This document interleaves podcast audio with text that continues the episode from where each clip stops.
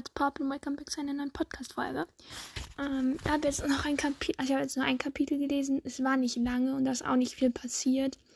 Ähm, sie hat sich, also Lauren hat sich nur entschieden, dass sie noch eine Woche bei in dem Haus bleibt, bei Jeremy. Und Jeremy hat ein Pflegeheim gefunden, wo sie Verity, wo, wo er Verity hingibt über die Woche und dann kommt sie drei Wochenenden im Monat mal wieder nach Hause. Genau, dann haben die noch ein bisschen Bum-Bum gemacht. Und ja, das war's. Deswegen, also eigentlich dachte ich jetzt, vielleicht lese ich noch ein Kapitel ohne euch, aber irgendwie war ich so, ich habe Angst, dass ihr irgendwie sowas Wichtiges verpasst. Deswegen lesen wir jetzt einfach zusammen. Ähm, ja, let's go. Ich wäre wahrscheinlich schon lange durch mit dem Buch, würde ich nicht laut lesen. Aber egal. Ich glaube, nach dem Buch werde ich erstmal alleine lesen. Nicht mit euch zusammen. Ähm ja, weil ich will auch mal ein Buch wieder nur so leise, also ohne laut vorzulesen, lesen. Okay. Kapitel 21. Ich bin wieder kurz eingeschlafen und habe von Crew geträumt.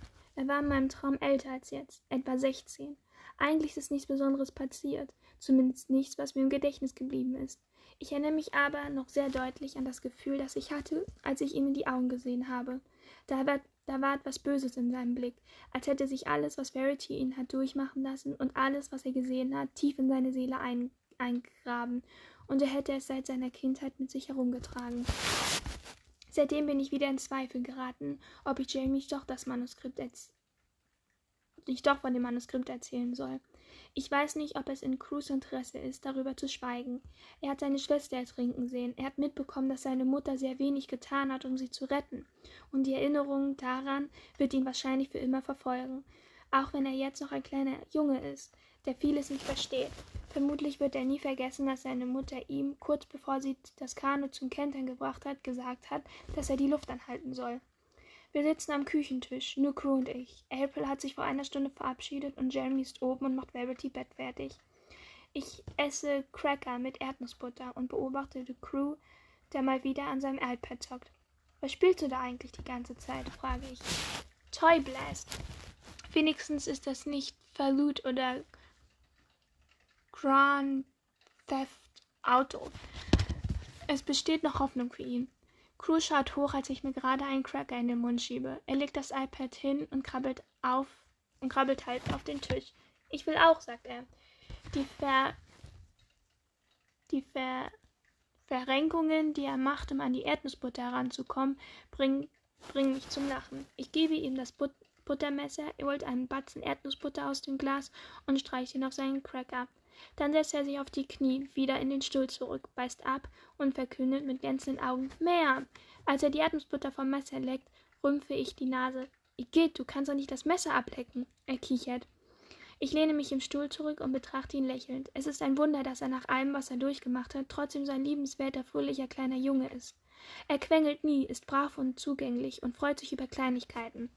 Nachdem ich ihn etwas Besseres kennengelernt habe, nachdem ich ihn jetzt Nachdem ich ihn jetzt besser kennengelernt habe, halte ich ihn nicht mehr für ein Arschlochkind, wie am ersten Tag, an dem er mich draußen hat stehen lassen. Ich lächle ihn an, lächle über seine Unschuld und frage mich wieder, welche Erinnerung er an den Tag hat, an dem Harper starb. Das wäre wahrscheinlich auch eine wichtige Information, um zu entscheiden, welche Therapieform für ihn geeignet ist. Da sein eigener Vater nicht weiß, was er damals am See wirklich miterlebt hat, fühle ich mich irgendwie dafür verantwortlich, dass Crew die Möglichkeit bekommt, das Geschehen zu verarbeiten. Ich bin die Einzige, die das Manuskript gelesen hat.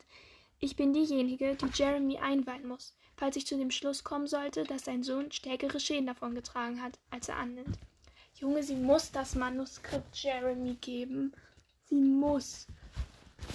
Also das wäre ziemlich arschlochig. Arschlochig ist das ein Wort, ich weiß es nicht. Wenn sie es ihm nicht geben würde. Crew, ich drehe das Erdnussbutterglas in der Hand. Darf ich dich was fragen? Er nickte eifrig. Klar. Ich lächle, weil ich ihm keine Angst machen will. Habt ihr eigentlich auch mal ein Boot gehabt? Er will gerade das Messer nochmal ablecken, hält aber inne und sieht mich an. Ja, Ich suche sein Gesicht nach einem Hinweis darauf, dass ich, lieb, dass ich lieber nicht weiterfragen sollte. Aber habe aber das Gefühl, dass es okay ist. Hast du auch schon mal drin gesessen, wenn es nicht im Wasser war? Ja. Er legt das Messer ab und ich bin erleichtert, dass ihn das Gespräch anscheinend nicht beunruhigt. Vielleicht erinnert, sich, vielleicht erinnert er sich ja doch, doch an nichts. Er ist schließlich erst fünf und nimmt die Dinge, die passieren, anders wahr als ein Erwachsener. Bist du auch mal damit gefahren, zum Beispiel mit deiner Mutter und Harper? Diesmal sagt Crew nichts. Er nickt einmal. Er starrt mich nur regungslos an, und ich weiß nicht, ob er Angst hat, die Frage zu beantworten, oder ob er sich nur nicht erinnern kann. Er bricht den Blickkontakt ab, holt noch einmal einen Batzen Erdnussbutter aus dem Glas, schiebt sich das Messer in den Mund und schließt die Lippen darum. Crew? Ich rutsche mit meinem Stuhl näher an ihn heran und lege eine Hand auf sein Knie. Warum ist das Kanu umgekippt?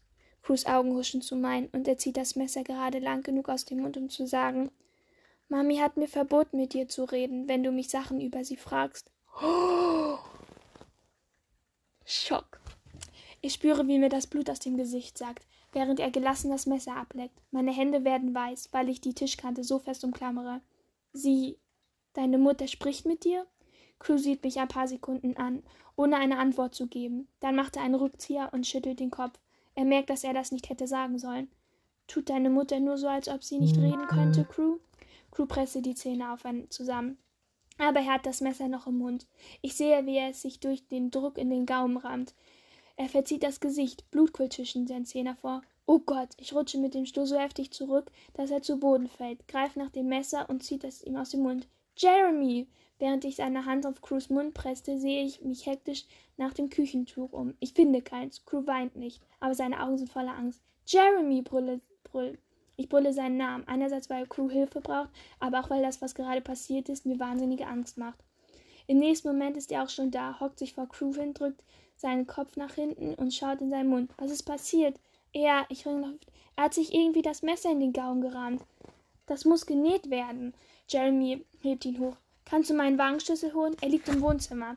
Ich renne nach nebenan, greife nach dem Schlüsselbund, der auf dem Couch liegt, und laufe Jamie hinterher in die Garage. Crew hat Tränen in den Augen. Wahrscheinlich hat er im ersten Moment vor lauter Schock nichts gespürt. Und jetzt setzt der, jetzt setzt der Schmerz ein.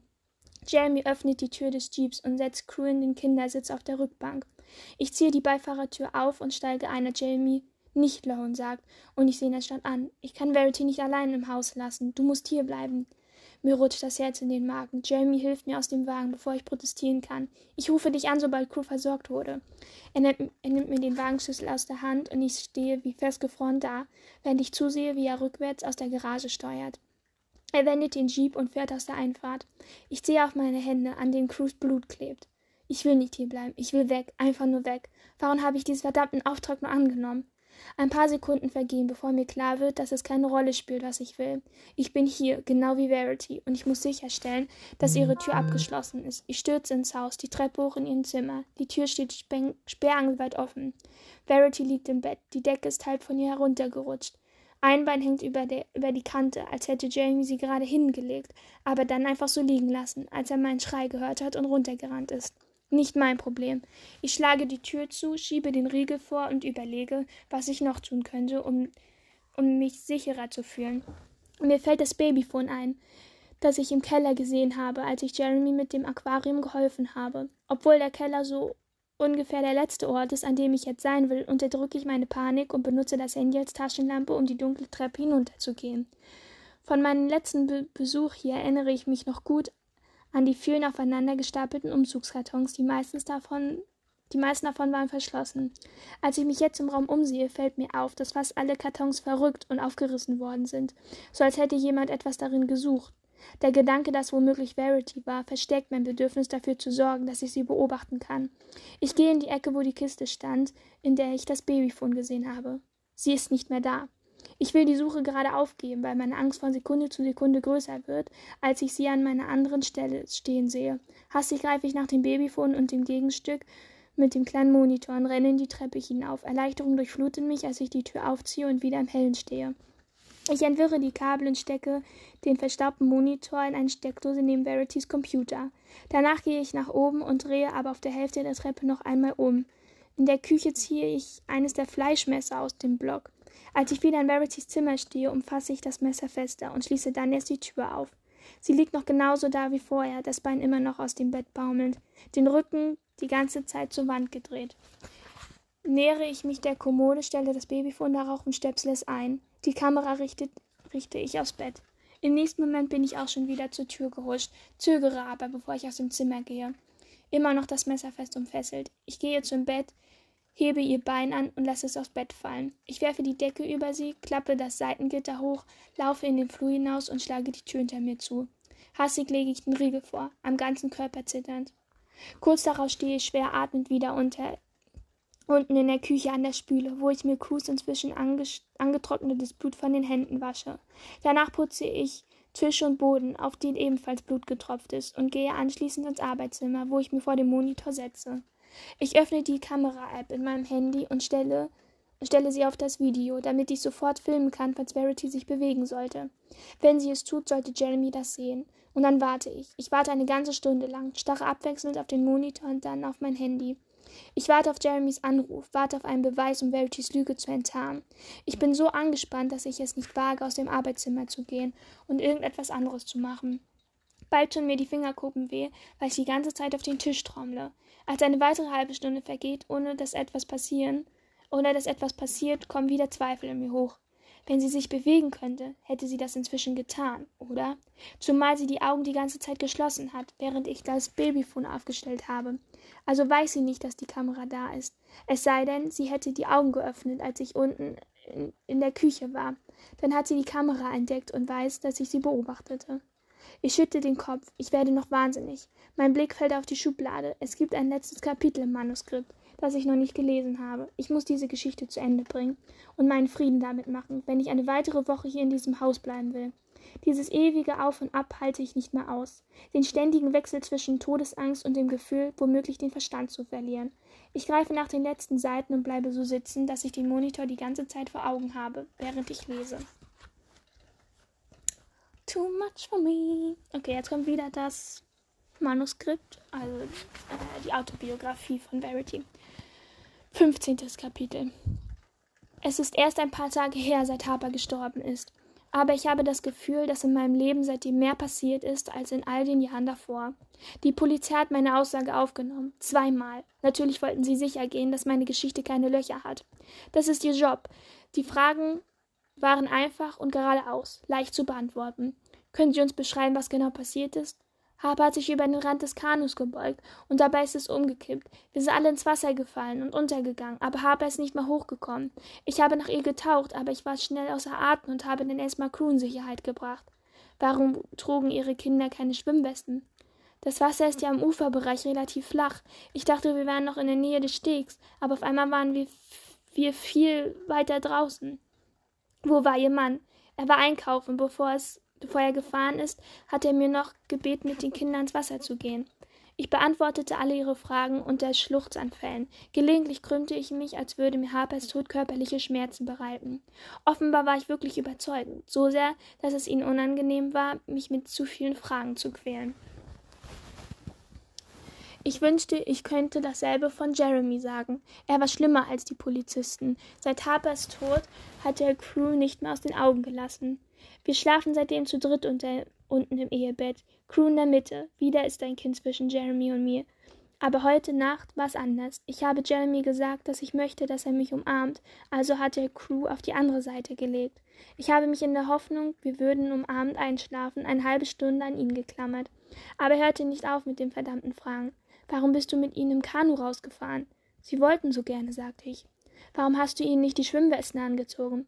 Ich hatte überhaupt nicht vor, weit rauszupaddeln. Was hat sie, was hat sie als letztes gesagt? Ich erinnerte mich nicht mehr. War sie noch über Wasser, als du Crew ans Ufer gebracht hast? Nein, ich glaube nicht.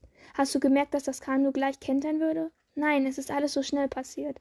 Danach war er erstmal still, aber ich spürte, dass er noch wach war. Schließlich sagte er nach mehreren Minuten, das ergibt keinen Sinn. Was ergibt keinen Sinn? Er rutschte ein Stück zurück, so dass mein Gesicht nicht mehr auf seiner Brust lag. Er wollte, dass ich ihn ansah, also tat ich es. Er strich sanft mit der Rückseite seiner Finger über meine Wange. Warum hast du Crew gesagt, dass er die Luft anhalten soll, Verity? Oh, das war der Moment, in dem ich wusste, dass es vorbei war. Das war der Moment, in dem er wusste, dass es vorbei war. Bitch, du bist aufgeflogen! Karma. Der Mann, der seine Frau zu kennen glaubte, begriff zum allerersten Mal, was der Blick in ihre Augen wirklich bedeutete. Mir war klar, dass ich tun konnte, was ich wollte, um ihn zu überzeugen. Er würde mir niemals mehr Glauben schenken als seinen Sohn. So ein Mann ist er nicht. Er ist ein Mann, der seine Kinder über seine eigene Frau stellt, und das ist das Einzige, was ich an ihm wirklich nicht mag. Trotzdem versuchte ich es. Ich versuchte ihn zu überzeugen. Es ist schwer, überzeugend zu wirken, wenn einem die Tränen übers Gesicht strömen und die Stimme zittert wenn man behauptet, das habe ich doch in dem Moment gesagt, in dem das Kanu umgekippt ist, nicht davor. Jerry sah mich einen Moment lang stumm an, und dann ließ er mich los. Er löste sich von mir, und ich wusste, das war das letzte Mal gewesen, dass er mich gehalten hatte. Er drehte sich zur Crew und schlang seine Arme um ihn, als wären sie eine Rüstung. Er beschützte ihn vor mir. Ich versuchte ganz still zu liegen und flach zu atmen, damit er dachte, ich würde schlafen. Dabei weinte ich in Wirklichkeit leise. Als die Tränen heftiger flossen, stand ich auf, ging in mein Arbeitszimmer und schloss die Tür hinter mir, damit er mich nicht schluchzen hörte. Ich machte den Rechner an, öffnete diese Datei und begann zu tippen. Es fühlte sich an, als gäbe es ab jetzt nichts mehr zu erzählen. Keine Zukunft, über die ich schreiben könnte, keine Vergangenheit, die ungeschehen gemacht werden konnte. Bin ich am Ende meiner Geschichte angelangt? Ich weiß nicht, wie wie ich es weit wie es weitergehen wird. Im Gegensatz zu Chastins Tod, den ich vorhergesagt habe, kann ich nicht voraussagen, wie mein Leben enden wird. Wird es durch Jeremys Hand beendet werden oder durch meine eigene? Aber vielleicht endet es ja gar nicht. Vielleicht wacht Jeremy morgen auf, sieht mich neben sich schlafen und erinnert sich an all die guten Zeiten, die wir hatten, an all die Blowjobs und wie brav ich immer geschluckt habe. Und dann begreift er vielleicht, dass wir jetzt, wo wir nur noch ein Kind haben, viel mehr Zeit haben werden für die schönen Dinge des Lebens. Vielleicht wacht er auch auf und sein erster Gedanke gilt Harper und er ist sicher, dass ihr Tod kein Unfall war. Vielleicht zeigt er mich bei der Polizei an. Vielleicht will er mich leiden sehen für das, was ich angetan habe. Falls es so sein sollte, tja, so sei es denn. Dann fahre ich eben meinen Wagen gegen einen Baum. Ende. Oh mein Gott. Also, wir wissen, wie sie so geworden ist. Leute, ich hasse diese Frau. Kapitel 22.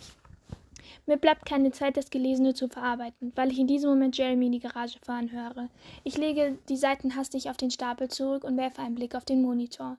Verity liegt immer noch exakt so da wie vorhin. Er hatte sie im Verdacht. Ich umklammerte meinen steinharten Nacken, versuchte die Anspannung herauszumassieren, die sich im Laufe dieses letzten Kapitels darin aufgebaut hat.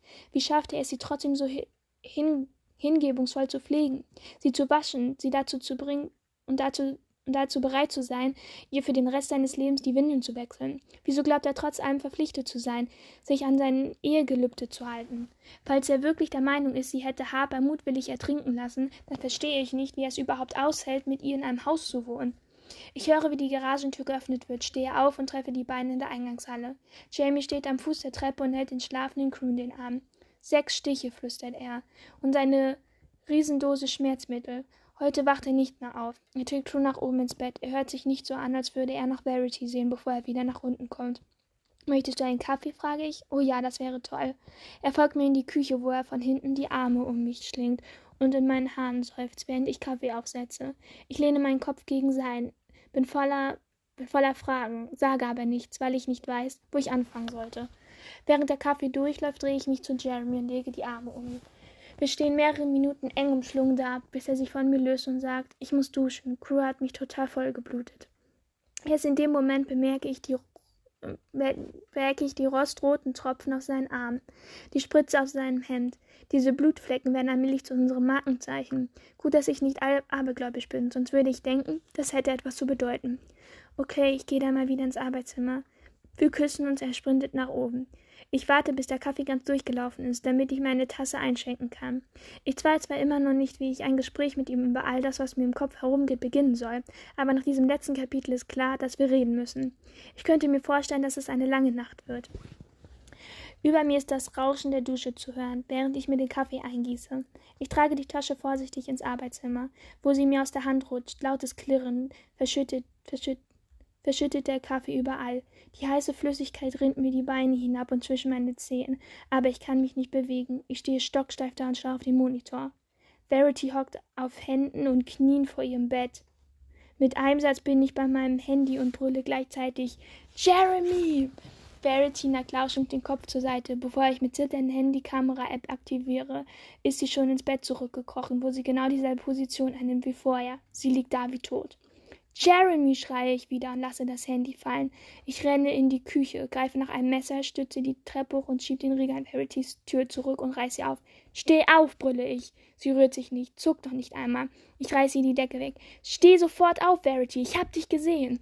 Rasend wie eine Furie klappte ich das Seitenteil des Betts herunter. Damit kommst du nicht durch. Ich will, dass Jeremy sieht, wie sie wirklich ist, bevor sie eine Gelegenheit bekommt, ihm weh zu tun, Crew weh zu tun. Steh auf! Ich packe sie an den Fußgelenken und ziehe sie an ihren Beinen. Ich habe sie halb aus dem Bett gezählt, als mich jemand von hinten wegreißt, packt aus dem Zimmer, trägt. Im Flur lässt Jeremy zu Boden. Was zur Hölle tust du da, Lauren? Jeremys Gesicht und seine Stimme sind voller ungläubiger Wut. Ich mache einen Schritt vor und stemme die Hände gegen seine Brust. Er nimmt mir das Messer weg, das ich immer noch halte, und packt mich an den Schultern. Beruhige dich. Sie täuscht alles nur vor. Ich habe sie gesehen. Ich schwöre, sie täuscht das vor. Er dreht sich abrupt um, geht in Verity's Zimmer und knallt mir die Tür vor der Nase zu. Als ich sie öffne, ist er gerade dabei, ihre Beine wieder ins Bett zurückzuheben. Er wirft die Decke über sie, dreht sie dreht sich zu mir und schiebt mich in den Flur zurück. Nachdem er wieder abgeschlossen hat, packt er mich am Handgelenk und zieht mich hinter sich her zur Treppe. Jeremy nicht. Ich versuche seine Finger von meinem Handgelenk zu lösen. Du darfst auf keinen Fall hier oben mit bei ihr alleine lassen.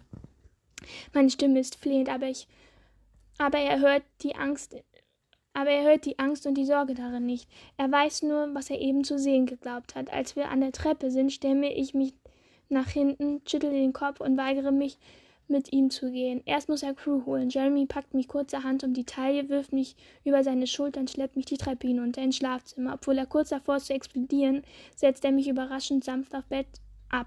Er geht zum Schrank, zieht meinen Koffer heraus, nimmt meine Sachen aus den Fächern. Ich will, dass du gehst, sofort. Junge, natürlich muss es aussehen, als wollte sie jetzt abstechen. Auf Knien rutscht ich zum Fußende des Bettes, wo er meine Klamotten in den Koffer wirft. Du musst mir glauben. Er tut es nicht. Verdammt, Jeremy! Ich zeige nach oben. Sie ist wahnsinnig. Sie hat dich von allerersten Tag an belogen, an dem ihr euch begegnet seid. Ich habe noch nie so viel Wut und Misstrauen in den Augen eines Menschen gesehen. Sein Blick därt mir solche Angst ein, dass ich von ihm wegrobbe. Sie täuscht überhaupt nichts vor. Er macht eine frustrierte Geste Richtung Treppe. Diese Frau ist komplett hilflos, praktisch hirntot. Du hast dir immer wieder eingebildet, irgendwelche Dinge zu sehen. Er geht zum Schrank, schleudert weitere Klamotten in meinen Koffer, schüttelt den Kopf. So was Absurdes, das ist unmöglich, murmelt er. Ist es nicht, du weißt, dass es ist, dass das nicht ist. Sie hat Harper getötet und du hast sie auch im Verdacht. Ich rutsche vom Bett und renne zur Tür. Ich kann es dir beweisen. Er folgt mir, als ich ins Arbeitszimmer stürme. Nach dem Manuskript greife und es ihm an die Brust drücke. Lies das. Er hält den Blätterstapel fest, als ich loslasse. Wo hast du das gefunden? Das hat sie geschrieben. Da steht alles drin von dem Tag an, an dem ihr euch kennengelernt habt. Bis vor kurzem Unfall. Lies es oder lies wenigstens die letzten beiden Kapitel. Ich bin erschöpft und weiß nicht, was ich sonst noch tun könnte, um ihn zu überzeugen. Also bitte ich darum, ganz ruhig.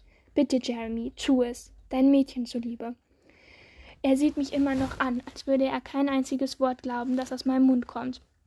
Das muss er auch nicht, wenn er nur diese paar Seiten lesen würde. Erkennen, würde er erkennen, wenn sie leiden würde, erkennen würde, dass in seiner Frau wirklich vor sich gegangen ist. Wenn er mit ihr zusammen war, dann wüsste er, dass nicht ich die, diejenige bin, der er nicht trauen darf. Also als er sich immer noch nicht rührt, wallt in mir eine furchtbare Angst auf, die Angst, ihn zu verlieren. Er hält mich für verrückt, denkt, dass ich seiner Frau etwas antun wollte.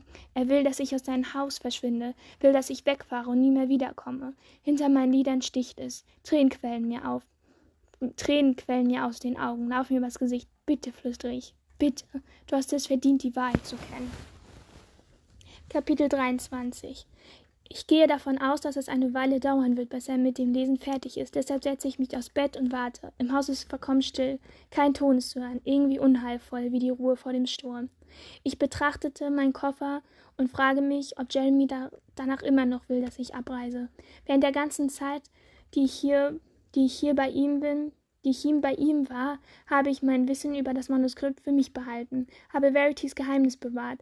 Vielleicht wird er mir das nicht vergeben. Verity wird er jedenfalls mit Sicherheit niemals vergeben. Mein Blick verändert zur Zimmerdecke, als ich jetzt noch etwas höre. Das Geräusch war nicht laut. Es klang, als wäre es aus dem Zimmer gekommen, in, den, in das sich Jeremy mit dem Manuskript zurückgezogen hat. Er ist noch lange oben Er ist noch nicht lange oben, aber die Zeit wird gereicht haben, um die Seiten mindestens zu überfliegen und zu begreifen, dass Verity nicht die Frau ist, für die er gehalten hat. Und dann höre ich einen Schrei. Er ist gedämpft, als würde er, er unterdrückt werden, aber ich höre ihn trotzdem. Ich lasse mich seitlich aufs Bett fallen und arme mein Kissen und schließe die Augen. Es bringt mich zum Erahnen, welchen Schmerz er empfinden muss, während er Seite um Seite einer, Wahr einer Wahrheit liest, die so brutal ist, dass sie niemals hätte zu Papier gebracht werden sollen. Jetzt ertönt, jetzt ertönt über mir eilige Schritte. Die Zeit hat niemals gereicht, um alles zu lesen, aber ich kann verstehen, dass er abgebrochen hat. An einer Stelle hätte ich auch nur bis zum Ende geblättert, um herauszufinden, was wirklich mit Harper geschehen ist. Als ich höre, wie oben eine Tür geöffnet wird, springe ich auf und laufe ins Arbeitszimmer. Im Monitor des Babyphones sehe ich, dass Verity in der Tür zu Verities Zimmer steht und sie anschaut. Beide sind im Blickfeld der Kamera. Verity. Keine Reaktion, natürlich nicht. Sie wird einen Teufel tun, um ihnen zeigen, wie gefährlich sie ist. Vielleicht stellt sie sich auch weiterhin komatös, weil sie Angst hat, dass er die Polizei alarmiert. Was auch immer der Grund ist, ich habe das dumpfe Gefühl, dass Jamie den Raum erst verlassen wird, wenn er eine Antwort bekommen hat. Verity, er tritt ins Bett. Wenn du, wenn du mir nicht antwortest, rufe ich die Polizei. Sie liegt da wie tot. Er beugt sich vor, er beugt sich zu ihr hinunter und zieht eines ihrer Augenlider auf. Einen Moment lang starrt er hinein, danach wendet er sich zur Tür. Er glaubt mir nicht. Dann bleibt er plötzlich stehen, als kämen ihm doch als, als kämen ihm doch selbst auch Zweifel. Was er gelesen hat, lässt ihm keine Ruhe. Er dreht sich erneut um, geht zurück zu ihr. Ich fahre jetzt zur Polizei und nehme dein Manuskript mit. Du wirst weggesperrt und wirst mich und Crew nie mehr wiedersehen. Wenn du jetzt nicht sofort die Augen aufmachst und mir sagst, was in diesem Haus vor sich geht. Mehrere Sekunden vergehen. Ich warte mit angehaltenen Atem darauf, dass sie sich bewegt. Hoffe, dass sie sich bewegt, damit Jamie weiß, dass ich mir das alles nicht eingebildet habe. Ein leises Wimmern bricht aus mir hervor, als ich tatsächlich die als sie tatsächlich die Augen öffnet. Ich presse mir die Hand auf den Mund, bevor es zu einem Schrei wird. Ich habe Angst, Crew aufzuwecken. Das Nichts, was es was er mir miterleben sollte. Jamie erstarrt, er greift sich mit beiden Händen an den Kopf, wankt rückwärts, bis er gegen die Wand prallt. Was zum Teufel? Verity? Verity schüttelt den Kopf. Mir blieb keine andere Möglichkeit, Jeremy. Sie setzt sich blitzartig auf und rutscht im Bett zurück, als hätte sie Angst vor, vor ihm. Jeremy fasst es immer noch nicht. In seinem Gesicht spiegeln sich Wut und Glauben über diesen ungeheuerlichen Betrug und Verwirrung. Die ganze Zeit über warst du, du warst, er versucht seine Stimme zu dämpfen, obwohl ich ihm ansehe, dass er kurz davor ist, auszurassen. Stattdessen dreht er sich um, schlägt mit der Faust gegen die Wand. Verity zuckt zusammen. Sie hebt beide Hände. Bitte tu mir nichts, ich kann alles erklären. Ich soll dir nichts tun? Jeremy fährt herum, macht einen Schritt auf sie zu. Du hast sie umgebracht, Verity. Obwohl ich seine Stimme nur über Lautsprecher mitbekomme, höre ich die Wut darin. Aber Verity erlebt das alles aus nächster Nähe. Sie will aus dem Bett steigen und wegrennen, aber das lässt er nicht zu. Er packt sie am Bein und reißt sie aufs Bett zurück. Als sie aufschreit, hält er den Mund zu. Die beiden ringen miteinander. Sie tritt nach ihm, versuchen sich zu befreien. Er drückt sie mit aller Gewalt nach unten. Im nächsten Moment legt er beide Hände um ihren Hals. Mir bleibt fast das Herz stehen. Nein, Jeremy, du bringst sie jetzt nicht um. What the fuck? Nicht Jeremy. Ich stürme nach oben und bleibe entsetzt an der Zimmertisch stehen.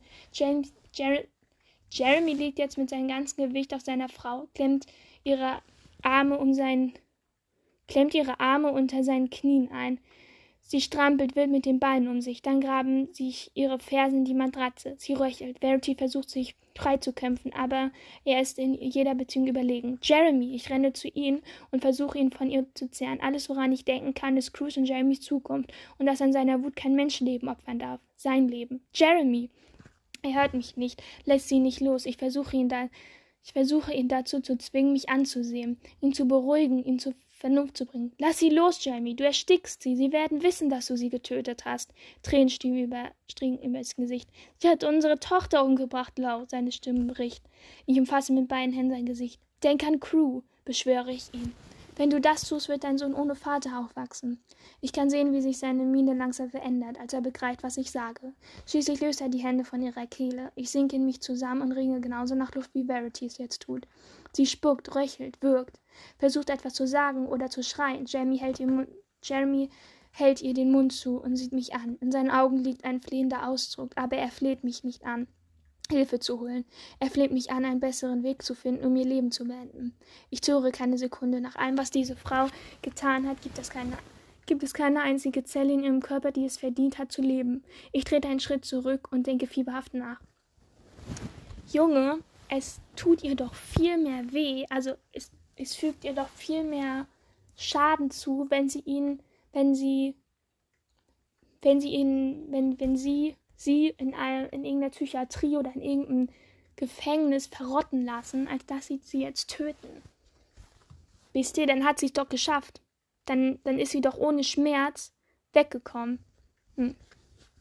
Erwürgen ist keine Option. Wenn sie erwürgt aufgefunden wird, ist klar, dass das Mord war und wer es gewesen ist. Jeremys Hand, Jeremys Handabdrücke werden auf ihrer Kehle zu sehen sein. Und wenn ihr ihr ein Kissen aufs Gesicht drückt, dann wird sie Fasern einatmen, die bei einer Autopsie in ihrer Lunge nachgewiesen werden können. Verdammt, was sollen wir tun? Wenn Jeremy Verity jetzt nicht ausschaltet, wird sie irgendwie schaffen, ungestraft davonzukommen. Sie ist so manipulativ, dass sie es so hinbiegen wird, dass man ihre Unschuld glaubt. Außerdem tut sie dann möglicherweise ihm etwas an. Oder Crew. Sie würde ihn genauso kaltblütig töten, wie sie ihre Tochter getötet hat. So wie sie schon versucht hat, Harper umzubringen, als sie ein Säugling war. Es muss wie ein Unfall aussehen, sage ich leise. Aber doch laut genug, dass es, dass es über ihr Röcheln unter seiner Handfläche zu hören ist. Bring sie dazu, sich zu übergeben. Halt die Nase und Mund zu, bis sie aufhört zu atmen. Dann wird das so aussehen, als wäre sie im Schlaf erstickt. Jamies Augen weiten sich, während er mitzuhört, aber er versteht. Entschlossen nimmt er die Hand von ihrem Mund und rammt und rammt seine Finger in ihren Rachen. Ich verdrehe den Kopf weg, ich kann nicht hinsehen. Sie wirkt, keucht, röchelt, und das dauert eine gefühlte Ewigkeit, eine Ewigkeit. Meine Knie geben unter mir nach. Ich sinke zu Boden, zittere am ganzen Körper. Ich presse beide Hände auf meine Ohren, um die letzten Laute, die Verity von sich gibt, auszublenden. Kneife die Augen zu, um ihre letzten Zuckungen nicht sehen zu müssen. Als ich die Hände wieder sinken lasse, sind aus den Geräuschen von drei Menschen die von zweien geworden. Jetzt atmet nur noch Jeremy und ich. Oh Gott, oh Gott, oh Gott. Ich kann nicht aufhören, es immer und immer wieder zu flüstern, während ich begreife, was wir Entsetzliches getan haben. Jeremy sagt kein Wort, atmet nur gepresst. Ich will sie nicht ansehen, aber ich muss mich vergewissern, dass es vorbei ist. Als ich aufstehe und zu ihr gehe, starrt sie mich aus weit geöffneten Augen an, aber diesmal weiß ich genau, dass sie wirklich nicht mehr da ist und sich nicht hinter ihrem leeren Blick versteckt. Jamie kniet neben, neben dem Bett am Boden, fühlt den Puls an ihrem schlaffen Arm. Dann dreht er sich weg, versucht zu Atem zu kommen. Er beugt sich vor und fasst seinen Kopf in beiden Händen, wiegt sich hin und her. Ich kann nicht sagen, ob er weint oder ob äh, meint, aber es wäre absolut nachvollziehbar, wenn er es täte. Er hat erkannt, dass der Tod seiner Tochter kein Unfall war. Er hat erkannt, dass seine Frau, die Frau, der sie so viele Jahre seines Lebens gewidmet hat, ganz und gar nicht der Mensch war, für den er sie gehalten hat.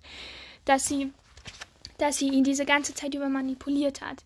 Jede schöne Erinnerung, die mit Verity verbunden war, ist gerade zusammen mit ihr gestorben. Was er eben aus ihrer Autobiografie erfahren hat, hat ihn im Innersten zerrissen, und jetzt kauert er am Boden und versucht zu verarbeiten, was in dieser letzten Stunde passiert ist, der letzten Stunde von Verities Leben.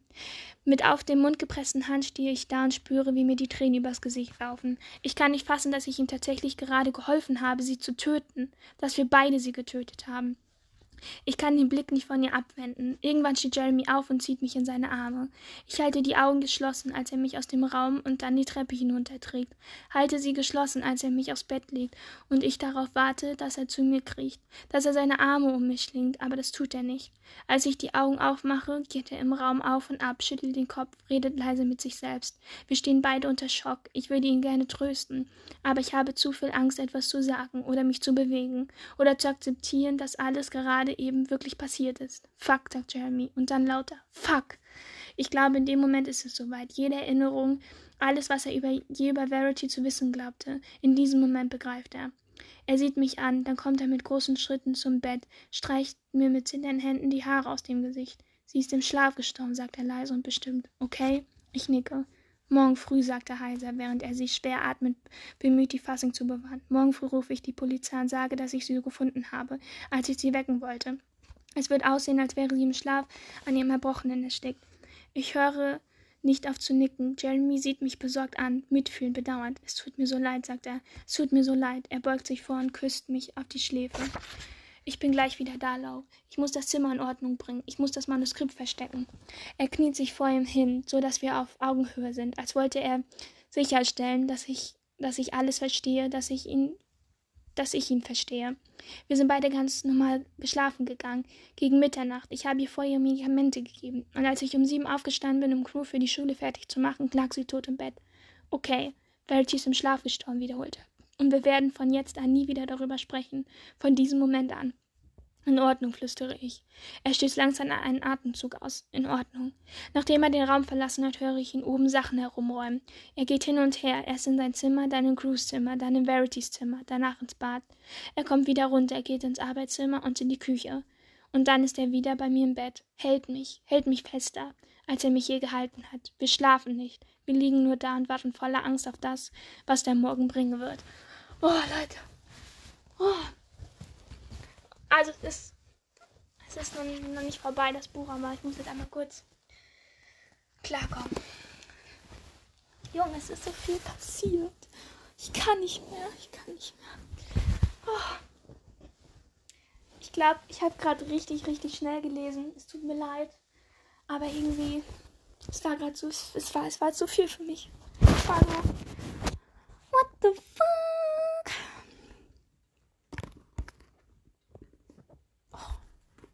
Okay. Also wir sind jetzt auf Seite 2, äh, 329. Das heißt, es sind wirklich nicht mehr viele Seiten. Ähm, wait a minute. Ne, es sind noch zwei Kapitel. Zwei Kapitel sind es noch. Okay. Kapitel 24. Sieben Monate später. Verity ist vor sieben Monaten im Schlaf gestorben. Crew hat ihr Tod anfangs schwer mitgenommen. Jamie genauso, offiziell jedenfalls. Ich bin an dem Morgen, an dem sie gestorben ist, nach Manhattan zurückgefahren. Jamie hatte eine harte Woche vor sich, und es hätte verdächtig gewirkt, wenn ich nach dem Tod seiner Frau im Haus geblieben wäre. Kurz danach kam das Okay von Penton Press. Der Verlag hat mein Exposé mit der Handlungsskizze für den nächsten, für den nächsten und die Vorschläge für die beiden anderen Folgebände angenommen. Vor zwei Wochen habe ich die Rohfassung des ersten Buches abgegeben und darum gebeten, dass ich die Deadlines für die beiden anderen etwas nach hinten schieben kann. Es wird schwierig, mit einem Neugeborenen effektiv zu arbeiten. Oh, she's pregnant!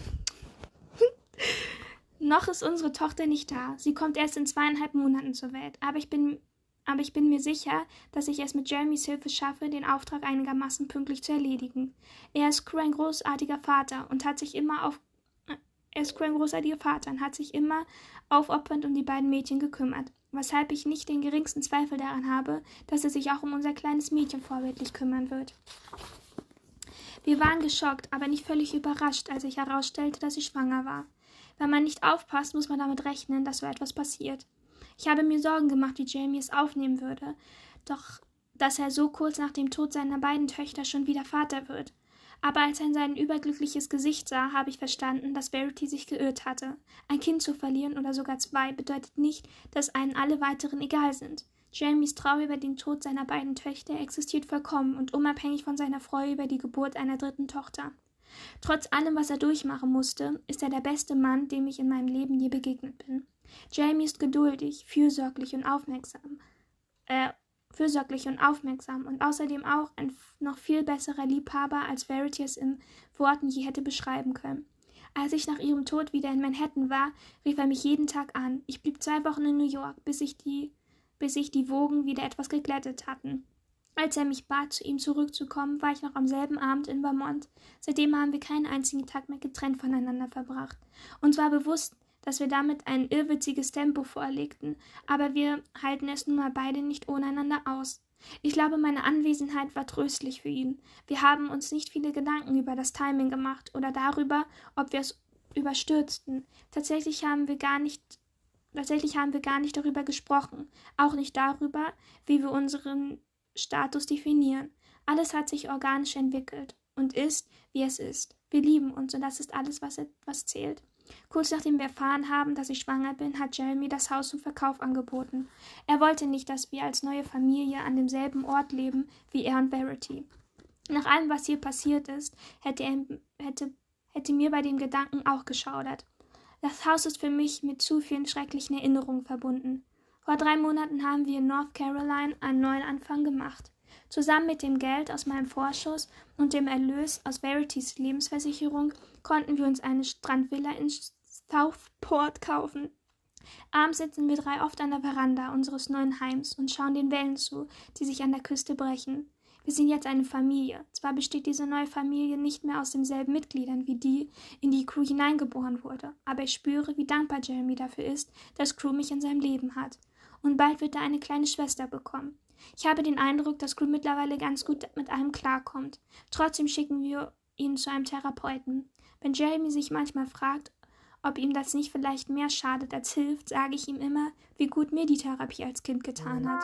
Ich glaube, dass Crew die schlimmen Erinnerungen vergessen wird, wenn wir es ihm ermöglichen, in den nächsten Jahren ausreichend gute zu sammeln und unter denen er sie vergraben kann. Heute sind wir zum ersten Mal seit Monaten wieder zum alten Haus gefahren. Mir ist mulmig dabei, aber es muss sein.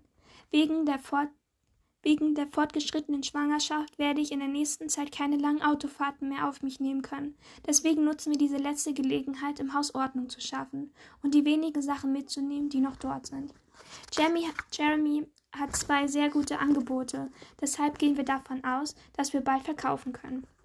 Am mühseligsten war es, der, das Arbeitszimmer auszuräumen. Es hätte vieles gegeben, das es wahrscheinlich wert gewesen wäre, aufgehoben zu werden. Aber Jeremy und ich haben den ganzen Tag damit verbracht, alles durch den Schredder zu jagen.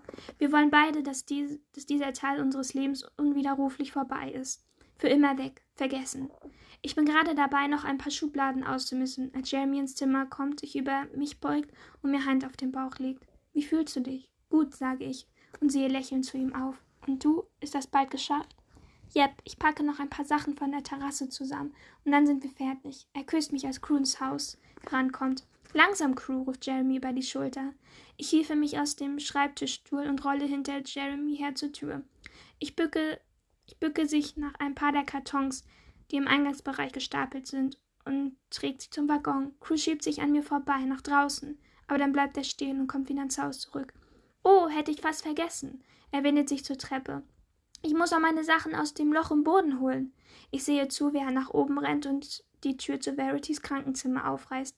Als ich das letzte Mal einen Blick hineingeworfen habe, war es vollkommen leergeräumt. Kurz darauf kommt Prue mit ein paar Blättern die Treppe runter. Was ist das? frage ich ihn. Bilder, die ich für Mom gemalt habe. Er drückt sie mir in die Hand.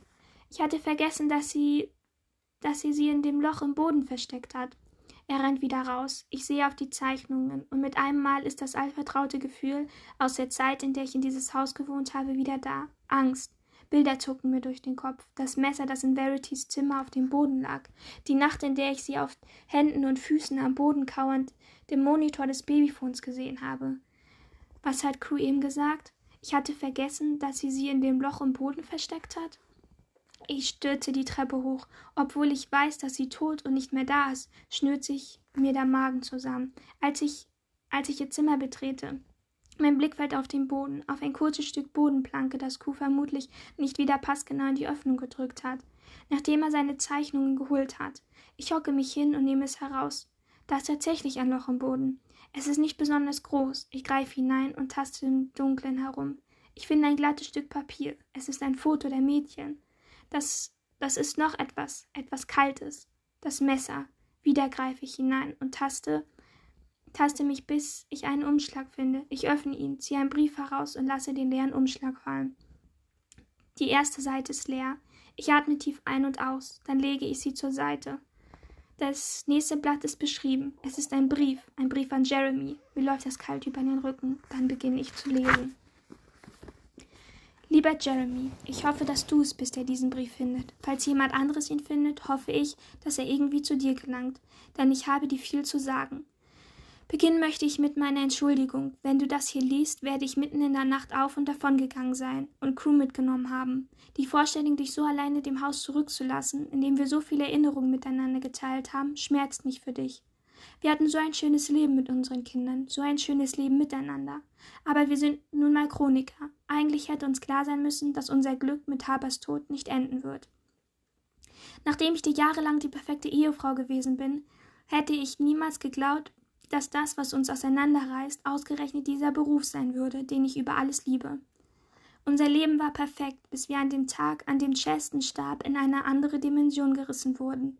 So sehr ich zu vergessen versuche, wann es, wann es schief gelaufen, wann es schief zu laufen begann, bin ich leider mit meinem Gedächtnis geschlagen, dass ich auch noch an die kleinsten Details erinnern kann. Wir waren an dem Abend in Manhattan und haben mit meiner Lektorin Amanda zu Abend gegessen. Du hast den dünnen grauen Pulli an, den ich so mag, den, den deine Mutter dir mal zu Weihnachten geschenkt hat. Mein erster Roman war gerade herausgekommen und ich hatte einen Deal über zwei weitere Projekte mit Panton unterzeichnet, die wir bei diesem Abendessen feierten. Ich hätte Amanda anvertraut, dass ich bezüglich der Richtung meines nächsten Buchs etwas unsicher sei. Sollte ich etwas ganz anderes ausprobieren als in meinem ersten Roman oder lieber das Konzept beibehalten, das ich ja als sehr als, als sehr das ich ja als sehr als erfolgreich erwiesen hatte, und wieder aus der Perspektive einer abgrundtief bösen Protagonistin schreiben. Amanda war bei Meinung, ich sollte bei diesem Erfolgsrezept bleiben und nicht vielleicht sogar trauen, noch mehr ins Extreme zu gehen. Ich gestand ihr, dass es mir schwer fiel, die Stimme meiner Protagonistin authentisch klingen zu lassen, weil ich im echten Leben ein vollkommen anderer Mensch sei. Oh. Nein, das war das Manuskript, oder? Oh. In meinem Debüt hatte es mir Spaß gemacht, vorübergehend in eine kranke Psyche zu schlüpfen.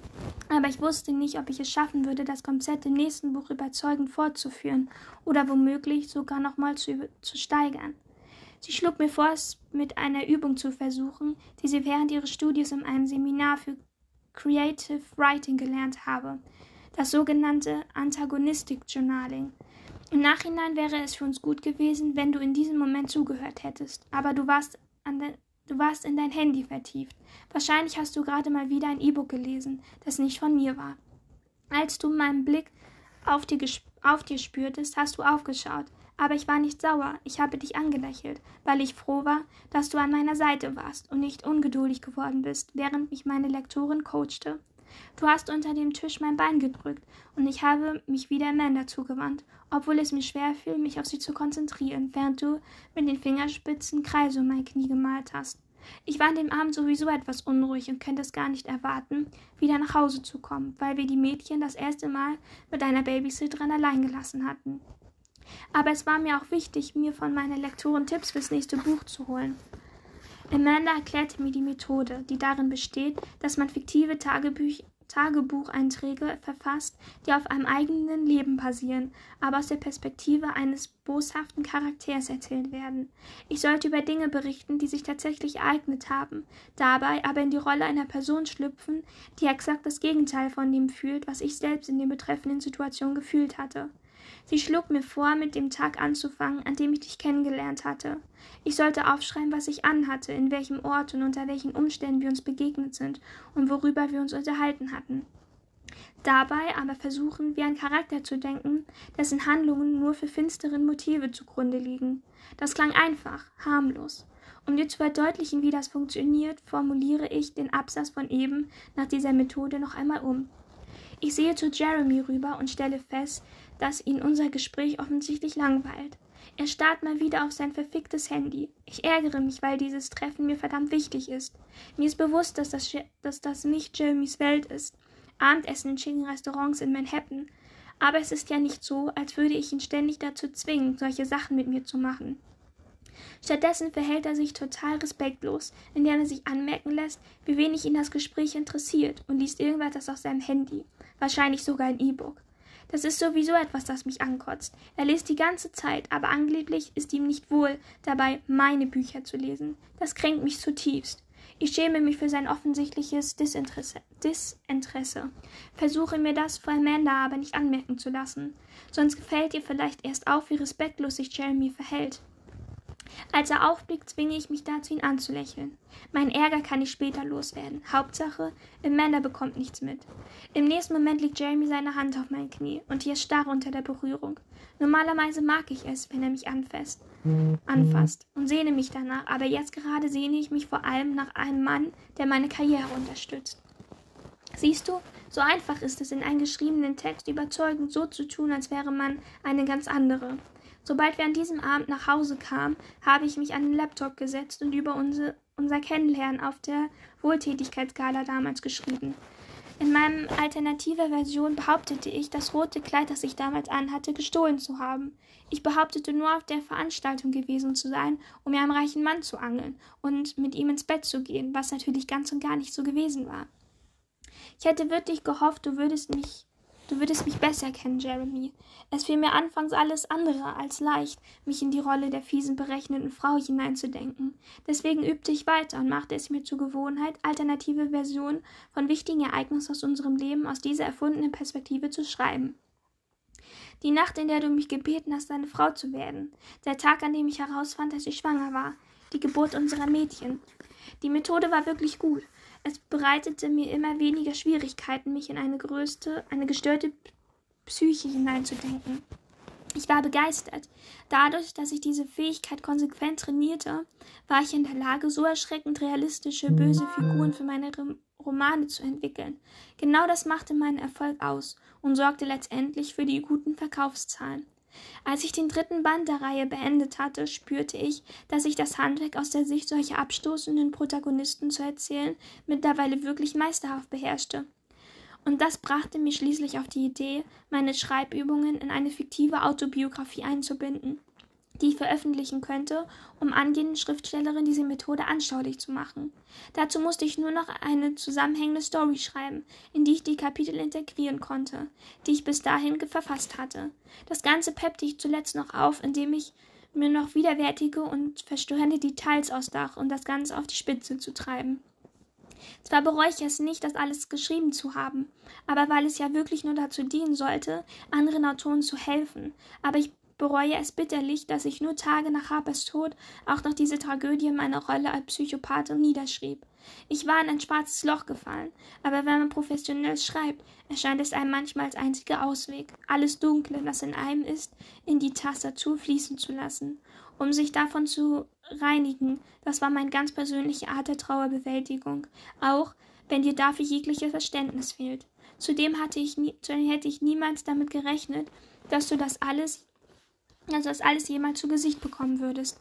Abgesehen von der Rohfassung meines ersten Buchs hast du schließlich nie etwas gelesen, das ich geschrieben habe.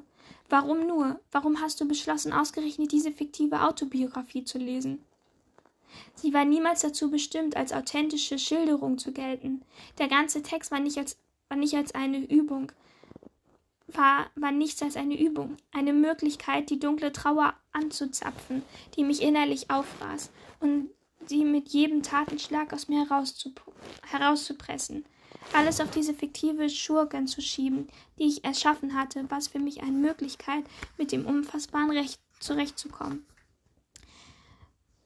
Warte mal. Ich kann nachempfinden, wie schwer es für dich sein muss, diesen Brief zu lesen. Aber es kann auch nicht schwerer sein, als das Manuskript an dem Abend zu lesen, an dem du es gefunden hast. Und wenn wir jemals an einen Punkt kommen wollen, an dem wir einander vergeben können, musst du jetzt weiterlesen, damit du die Wahrheit, die einzig wirkliche Wahrheit über jeden Tag erfährst, nicht die Version, die du Tage nach Habers Tod entdeckt hast. Als ich damals Harper und Crew auf den See mitgenommen habe, wollte ich ihnen etwas Gutes tun. Du hattest mir, bevor du zum Einkaufen gefahren bist, vollkommen zu Recht gesagt, dass ich in den letzten Monaten nichts mehr mit einem unternommen hätte, und das wollte ich wieder gut machen. Es fiel mir so schwer, mich aus meiner Trauer zu befreien, weil ich Chestin so unendlich vermisste, aber ich hatte noch zwei wunderbare Kinder, die mich brauchten. Harper wollte unbedingt an den See. Das war der Grund, weshalb ich weinend nach oben das war der Grund, weshalb sie weinend nach oben gelaufen war, weil ich ihr gesagt hatte, dass wir nicht runtergehen können. Ich habe ihr niemals vorgeworfen, zu wenig Gefühl gezeigt zu haben, wie ich im Manuskript geschrieben habe. Das war die künstlerische Freiheit, die ich mir genommen hatte, um den Plot weiterzutreiben. Es verletzte mich unbeschreiblich, dass du mir tatsächlich zutraust, eines unserer Kinder so herzlos zu behandeln. Es verletzt mich, dass du irgendetwas von den Dingen glaubst, die ich in dieser fiktiven Autobiografie beschrieben habe, dass du mir tatsächlich zutraust, ihnen etwas anzutun. Harpers Tod war ein Unfall. Ein Unfall, Jeremy. Die beiden wollen unbedingt ein bisschen mit dem Kanu fahren, und das war ein so schöner Tag. Ja, ich hätte ihnen Schwimmwesten anziehen sollen, das ist mir bewusst. Aber wie viele Male sind wir ohne Schwimmwesten im Boot gefahren? Das Wasser ist rund um den Steg nicht besonders tief. Ich hatte keine Ahnung, dass das Fischernetz dicht unter der Oberfläche schwamm. Wenn dieses verfluchte Netz nicht gewesen wäre, hätte ich sie rechtzeitig gefunden und ans Ufer gebracht. Dann hätten wir später einmal über den Tag gelacht, an dem wir mit unserem Kanu gekentert sind. Ich kann gar nicht mit Worten ausdrücken, wie absolut untröstlich ich darüber bin, dass ich an diesem Tag nicht alles anderes gemacht habe.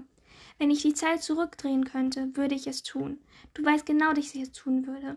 Als du an den See kamst und Harper aus dem Wasser gezogen und gehalten hast, da wollte ich mir das Herz ausreißen und es dir schenken, weil ich wusste, dass deins in dem Moment zerbrochen ist.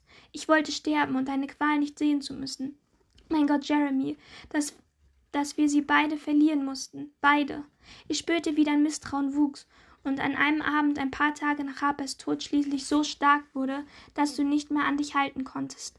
Wir lagen umarmt im Bett, als du angefangen hast, mir alle möglichen Fragen zu stellen.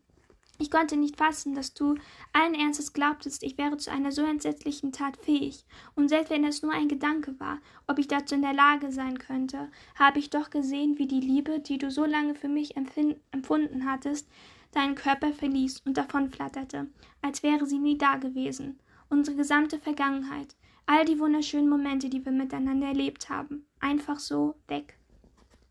Es ist wahr, ich habe zu Crew gesagt, dass er die Luft anhalten soll. Ich habe es ihm in dem Moment zugerufen, in den das Kanu umkippte, weil ich ihn retten wollte.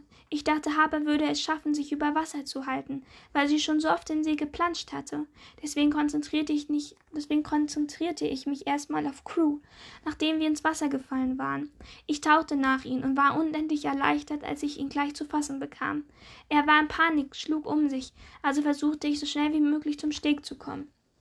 Bevor, ich mich, bevor er mich runterzog und womöglich beide untergingen, es waren nur ein paar Sekunden vergangen, da begriff ich, dass ich von Harper keine Spur zu sehen war. Bis zum heutigen Tag gebe ich mir die Schuld an ihrem Tod. Ich war ihre Mutter, ich hätte sie beschützen müssen, aber ich dachte, dass sie erst mal klarkommen würde. Deswegen kümmerte ich mich erst um Crew. Er schrie und wehrte sich in seiner Panik gegen meinen Griff. Ich wusste, wenn ich nicht erst mal schnell zum Ufer brachte, würden wir zusammen ertrinken. Danach bin ich sofort wieder zum Kanu zurück, zurückgewartet, das aber mittlerweile weiter abgetrieben worden war. Ich wusste nicht mal, wo genau wir untergegangen waren. Ich habe verzweifelt nach ihr gesucht, Jeremy. Überall. Das musst du mir glauben. An diesem Tag ist zusammen mit mir auch ein Teil, auch jeder Teil von mir in diesem See ertrunken. Ich mache dir keinen Vorwurf, dass du mich verdächtig hast. Wahrscheinlich hätte ich selbst mir auch jedes nun mögliche Szenario ausgemalt, wenn unsere Rolle vertauscht und sie unter deiner Aufsicht ertrunken wäre. Es ist nur menschlich, dass wir uns das Schlimmstmögliche vorstellen, und es ja auch nur für einen Moment. Ich ging davon aus, dass du am Morgen nach diesem nach diesem Gespräch neben mir Bett aufwachen und begreifen würdest, wie absurd diese Vorstellung war. Ich versuchte noch nicht einmal, dich davon zu überzeugen, dass es natürlich nicht so gewesen ist, wie du dir, wie du mir vor unterstellt hast, weil mich die Trauer und die Schuldgefühle so sehr in ihren Klauen hatten, dass mir alles egal war. Ich hatte keine Kraft, mich gegen irgendetwas zu wehren, aber zu wehren. Harper war ein paar Tage zuvor gestorben, und ich wollte nichts weiter als mit ihr sterben. Ich wollte an den See gehen und ihr ins Wasser folgen, weil ich für ihren Tod verantwortlich war. Es ist ein Unfall gewesen, ja, aber wenn ich den Kindern Schwimmwesten angezogen hätte, hätte ich nach den beiden greifen und sie hinter mir ins Ufer hinter mir her ans Ufer ziehen können. Dann wäre sie noch am Leben. Weil ich nicht schlafen konnte, ging ich irgendwann ins Arbeitszimmer und klappte zum ersten Mal seit sechs Monaten den Laptop auf. Stell dir das bitte einen Moment lang vor. Eine Mutter, die den Verlust zweier Töchter betrauert und sich dran machte, ein fiktives Szenario zu schildern, in der sie eine beschuldigt, die andere ermordet zu haben. Der Gedanke allein ist schon mehr als verstörend. Und das, und das war mir auch absolut bewusst, weshalb ich die ganze Zeit während des Schreibens geweint habe. Aber ich bildete mir ein, ein Ventil für meine unsägliche Trauer gefunden zu haben. In meinem völlig aufgelösten Zustand hoffte ich, meine Schuldgefühle irgendwie loswerden zu können, indem ich auf sie erfundenes, indem ich, indem ich sie auf ein erfundenes alte Ego übertrag. Zuerst schrieb ich ein Kapitel über Chastins Tod. Dann beschrieb ich Harpers Tod aus der Perspektive meines fiktiven Ichs. Und schließlich ging ich sogar zum Anfang des Manuskripts zurück, um einzufügen, ich hätte gewisse Vorahnungen gehabt, damit die ganze Geschichte schlüssig war und sich mit dem deckte, was für uns zur tragischen Realität geworden war. So verdreht, so verdreht das alles war, half, half es mir doch tatsächlich, den Schmerz ein bisschen leichter zu ertragen, indem ich, indem ich dieser Fiktion indem ich dieser fiktionalen Version meiner selbst die Schuld an dem gab, wofür ich im wahren Leben nicht die Kraft hatte, Verantwortung zu übernehmen. Ich kann dir nicht erklären, wie die Psyche von Autoren funktioniert, von Menschen, die ihr Leben damit, damit zu bringen, die Geschichte zu, Geschichten zu erfinden, besonders die Psyche einer Autorin, die mehr Schicksalsschläge verkraften musste als die meisten anderen ihrer Kollegen zusammen. Wir sind in der Lage, unsere eigene Realität von der Fiktion auf eine Art zu trennen, dass es sich so anfühlt, als würden wir in beiden Welten leben, wenn auch niemals in beiden Welten gleichzeitig. Meine reale Welt war so düster geworden, dass ich in jener Nacht damals nicht mehr weiterleben wollte. Deswegen bin ich geflohen und habe über eine Welt geschrieben, die ich sogar noch viel düsterer war als die, in der ich lebte. Nachdem ich an dieser Autobiografie gearbeitet hatte, fühlte ich Erleichterung.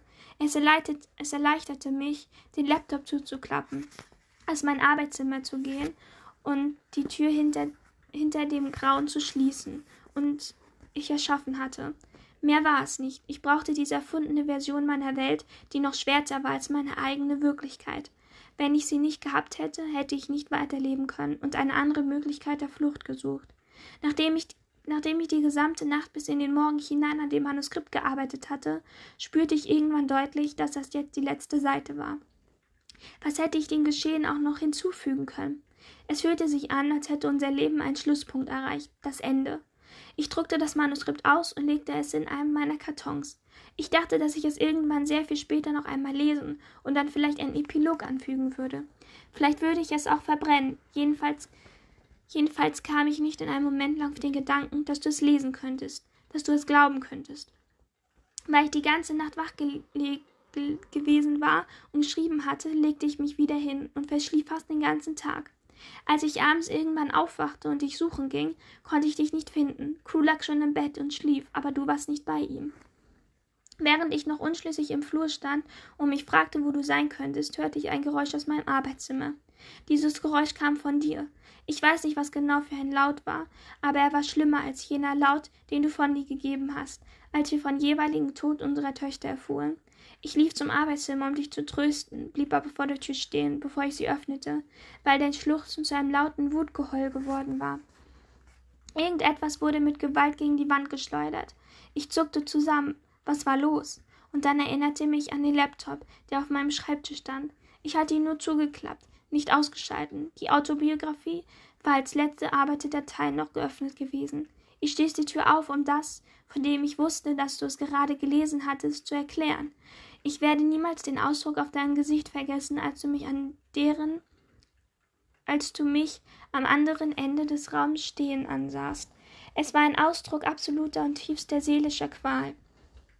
Das war nicht die, das war nicht die Trauer eines Mannes, der gerade erfahren hat, dass eines seiner Kinder gestorben ist. Nein, es war die alles verzerrende Trauer darüber, dass jede, wirklich jede einzelne schöne Erinnerung an unsere, als uns als Familie mit jedem Wort aus dem Manuskript, das du gerade gelesen hast, ausgelöscht worden war. Weg.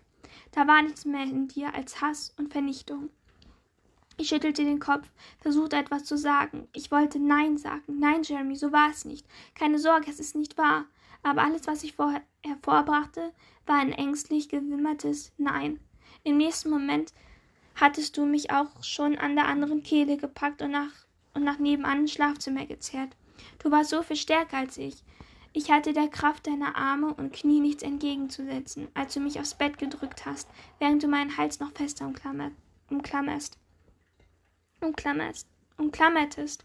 Hättest du mir doch nur fünf Sekunden gegeben, Jeremy, nur fünf Sekunden, um es zu erklären, dann hätte ich uns retten können. Ich versuchte es, versuchte zu sagen, lass es mich doch erklären, aber ich bekam keine Luft. Ich weiß nicht, wie die ge genaue Abfolge der Ereignisse danach war. Ich weiß nur, dass ich, als, dass ich das Bewusstsein verlor. Vielleicht hast du Panik bekommen, als klar wurde, dass du mich fast getötet hättest. Wenn ich auf dem Bett gestorben wäre, wärst du wegen Mordes an mir ins Gefängnis gekommen. Dann hätte Crew nicht nur seine Mutter, sondern auch seinen Vater verloren. Als ich wieder zu Bewusstsein kam, saß ich auf dem Beifahrersitz meines Range Rovers und du saßt hinter dem Steuer. Mein Mund war mit Klebeband verschlossen und mit, und mit dem du mir auch Hände und Füße zusammengebunden hattest. Verzweifelt versuchte ich Laute auszustoßen, hoffte, du würdest mir noch eine Chance geben, dir klarzumachen, dass das Schreckliche, was du gelesen hattest, nur ausgedacht war. Aber ich brachte keinen Ton heraus. Als ich an mir heruntersah, begriff ich, dass ich nicht angeschnallt war, und in dem Moment wusste ich, was du vorhattest. Ich erinnerte mich gut an den kurzen Satz in dem Manuskript, in dem ich geschrieben hatte, dass ich nur den Airbag deaktivieren und mein Auto gegen einen Baum fahren musste, während Haber unangeschnallt neben mir saß um ihren Tod wie ein Unfall aussehen zu lassen. Du würdest mich umbringen und es wie ein Unfall aussehen lassen, ohne es zu wissen, hatte ich in den letzten beiden Sätzen des Buches meinen eigenen Tod vorausgesagt. So sei es denn, dann fahre ich eben mit meinem eigenen Wagen gegen einen Baum. Sollte jemand auf die Idee kommen, dich zu verdächtigen, etwas damit zu tun zu haben, hättest du nur das Manuskript zu zeigen brauchen. Wenn ich tatsächlich gestorben wäre, wäre es perfekter Abschiedsbrief einer Mörderin und Selbstmörderin gewesen. Wir wissen beide, wie dieser Abschnitt der Geschichte endete. Ich war nach dem Zusammenge Zusammenprall ohnmächtig, aber ich nehme an, du hast das Tape von meinem Mund, den Händen und Füßen entfernt und nicht in den und, und mich in den Fahrersitz gesetzt. Danach bist du zu Fuß nach Hause gelaufen, wo du darauf gewartet hast, dass die Polizei an der Tür klingelt und dich über mein tragisches Ableben informiert. Junge, wie lang geht dieser Brief noch? Dein Plan hat nicht so funktioniert, wie von dir erhofft, aber ich weiß nicht, ob ich darüber erleichtert sein soll. Es wäre einfacher für mich gewesen, wenn ich bei diesen inszenierten Unfall tatsächlich ums Leben gekommen wäre. Über einen so langen Zeitraum schwerste neurologische Schäden vorzutäuschen, verlangerte mir wirklich alles ab. Du fragst dich sicher, wie ich das geschafft habe. An dem ersten Monat, an dem, an den ersten Monat habe ich nur sehr wenige Erinnerungen. Ich nehme an, die Ärzte hatten mich wegen der Schwellungen meines Gehirns in ein künstliches Koma versetzt. Dafür erinnere ich mich sehr deutlich an den Tag, an dem ich aufwachte. Ich war in dem Moment zum Glück allein im Zimmer, so dass ich genug Zeit hatte, mir zu überlegen, wie es weitergehen sollte. Ich entschied, dass es zwecklos war, dir erklären zu wollen, dass jedes, schlimmes, jedes schlimme Wort, das du in dieser Autobiografie gelesen hast, nur ausgedacht war. Du würdest mir nicht glauben, weil ich es nun mal genauso niedergeschrieben hatte. Die Wörter waren alle meine, ganz egal wie erfunden sie waren. Niemand, der nicht genau nachvollziehen kann, wie fiktionales Schreiben funktioniert, hätte mir geglaubt. In dem Moment, in dem du merken würdest, dass ich imstande war, das, was um mich herum passierte, wahrzunehmen, würdest du mich der Polizei übergeben. Falls du sie nicht ohnehin schon über deinen Verdacht informiert hattest. Ich bin mir sicher, ich bin mir sicher, wenn ich nicht einen Unfall gehabt hätte, wären Harpers Tod, Poli wären Harpers Tod polizeiliche Ermittlungen gefolgt. Und da mein eigener Ehemann mich verdächtigte, habe ich keinen Zweifel daran, dass ich wegen Mordes verurteilt worden wäre, weil meine eigenen Worte gegen mich verwendet werden würden. Drei Tage lang tat ich so, als würde ich weiterhin im Koma liegen, sobald jemand ins Zimmer kam. Ärzte, Pflegepersonal, du, Crew. Am dritten Tag war ich leichtsinnig und du hast mich mit offenen Augen erwischt, als du ins Zimmer kamst. Du hast mich angestarrt. Ich habe zurückgestarrt. Ich sah, wie du die Fäuste baltest, als würdest du dich wütend machen, dass ich aufgewacht war. Also wolltest du dich am liebsten gleich wieder auf mich stützen und deine Finger meine Kehle schließen. Als du auf mich zugegangen bist, habe ich beschlossen, starr geradeaus zu schauen und dir nicht allen Blicken zu folgen, weil deine Wut mir wahnsinnig Angst machte. Wenn ich so tat, als wäre ich zwar wach, würde aber meine Umgebung nicht wahrnehmen, bestand die Chance, dass du nicht nochmal versuchen würdest, mein Leben ein Ende zu besetzen. Die Chance, dass du nicht, dass du nicht zur Polizei gehen und sie darüber informieren würdest, dass ich wieder bei Bewusstsein war, weil ich das Gefühl hatte, dass es meine einzige überlebende Chance war, begann ich, allen um mich herum etwas vorzumachen.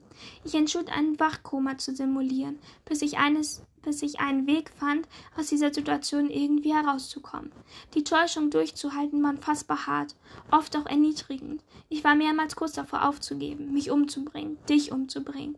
Ich war so wütend darüber, dass unser gemeinsames Leben so endete, dass du dass du nach all den Jahren unserer Ehe auch nur eine Sekunde lang glauben konntest, dass das, was in dem Manuskript stand, wahr sein könnte.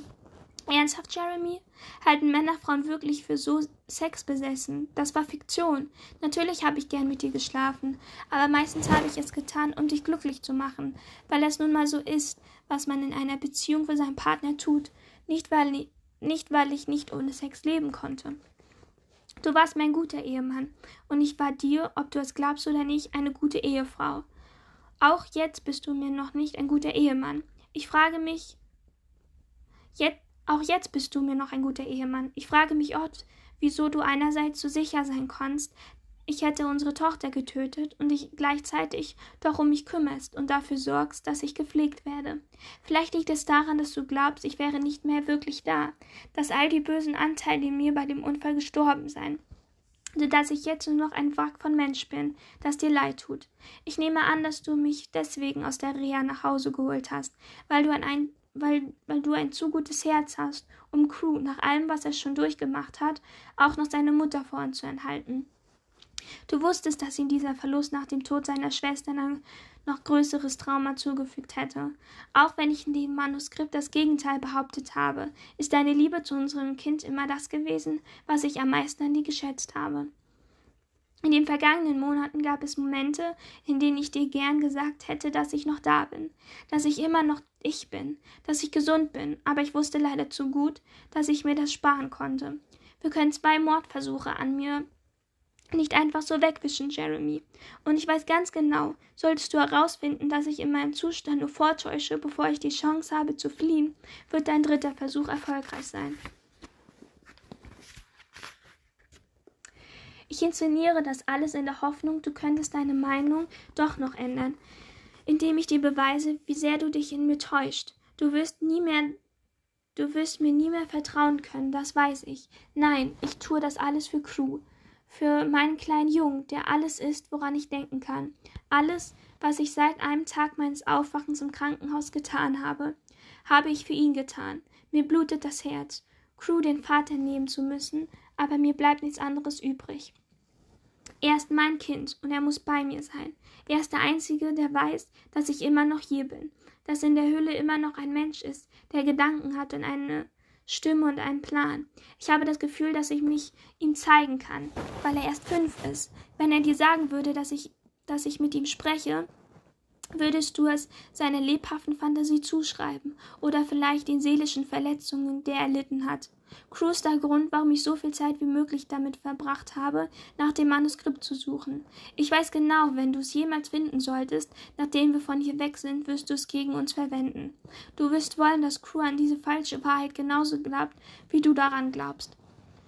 Am ersten Abend, nachdem ich aus der Reha nach Hause kam, habe ich habe ich mich nachts in mein Arbeitszimmer geschlichen, um die Datei vom Laptop zu löschen. Aber das hattest du schon getan. Danach habe ich nach dem Ausdruck gesucht, konnte mich aber nicht mehr daran erinnern, wo ich ihn aufbewahrt hatte. Durch den Unfall habe ich einige Dinge vergessen. Leider gehört auch leider gehört diese Erinnerung dazu.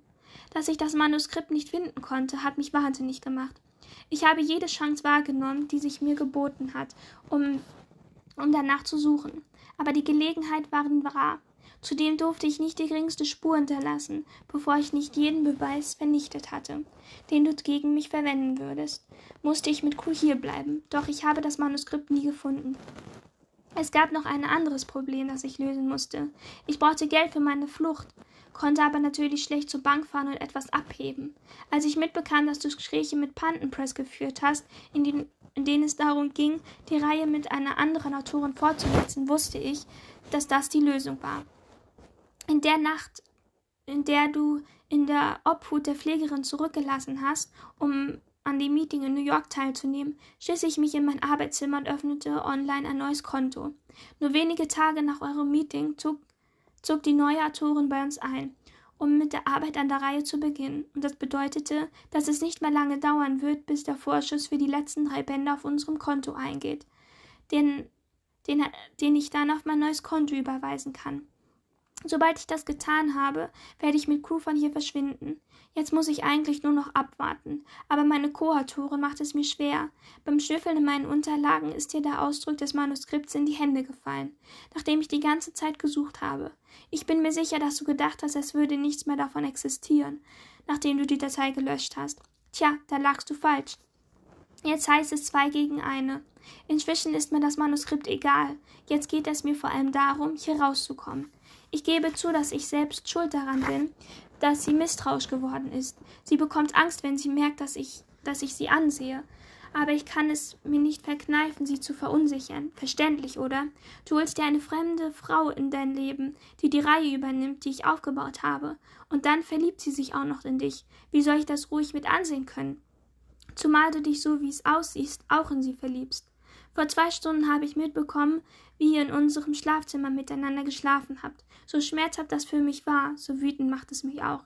Andererseits bist du auf sie so bist du auf bist du so auf sie konzentriert, dass das jetzt wahrscheinlich der perfekte Zeitpunkt ist, um diesen Brief zu schreiben. Ich habe die Tür des Schlafzimmers abgeschlossen, damit ich es mitbekomme, wenn ihr fertig seid und raus wollt. Auf diese Weise habe ich genug Zeit, den Brief zu verstecken und mich wieder ins Bett zu legen, bevor du nach oben kommst. Es war hart, Jeremy, unbeschreiblich hart, alles zu erleben, das du von dass du den von mir geschriebenen Worten mehr Glauben schenkst als allem, was du während unserer Ehe von mir mitbekommen haben müsstest. Ein derartiges Täuschungsmanöver inszenieren zu müssen, um nicht wegen etwas verurteilt zu werden, das das Schrecklichste ist, was eine Mutter ihrem Kind antun könnte, haut damit ansehen zu müssen, wie du dich in eine andere Frau verliebst, während ich Tag für Tag, Sekunde für Sekunde mit all meiner Kraft weiterhin so tun muss, als würde ich nicht mitbekommen, zu welcher Farce unser Leben geworden ist. Ich reiße mich zusammen und ziehe das durch, konzentriere mich darauf, dass ich schon sehr bald das Geld endlich auf dem Konto ist, von hier weg von hier wegkomme. Und dann wird von mir nichts im Haus zurückbleiben als dieser Brief. Vielleicht findest du ihn, vielleicht auch nicht. Ich hoffe, du liest ihn eines Tages. Das hoffe ich wirklich sehr.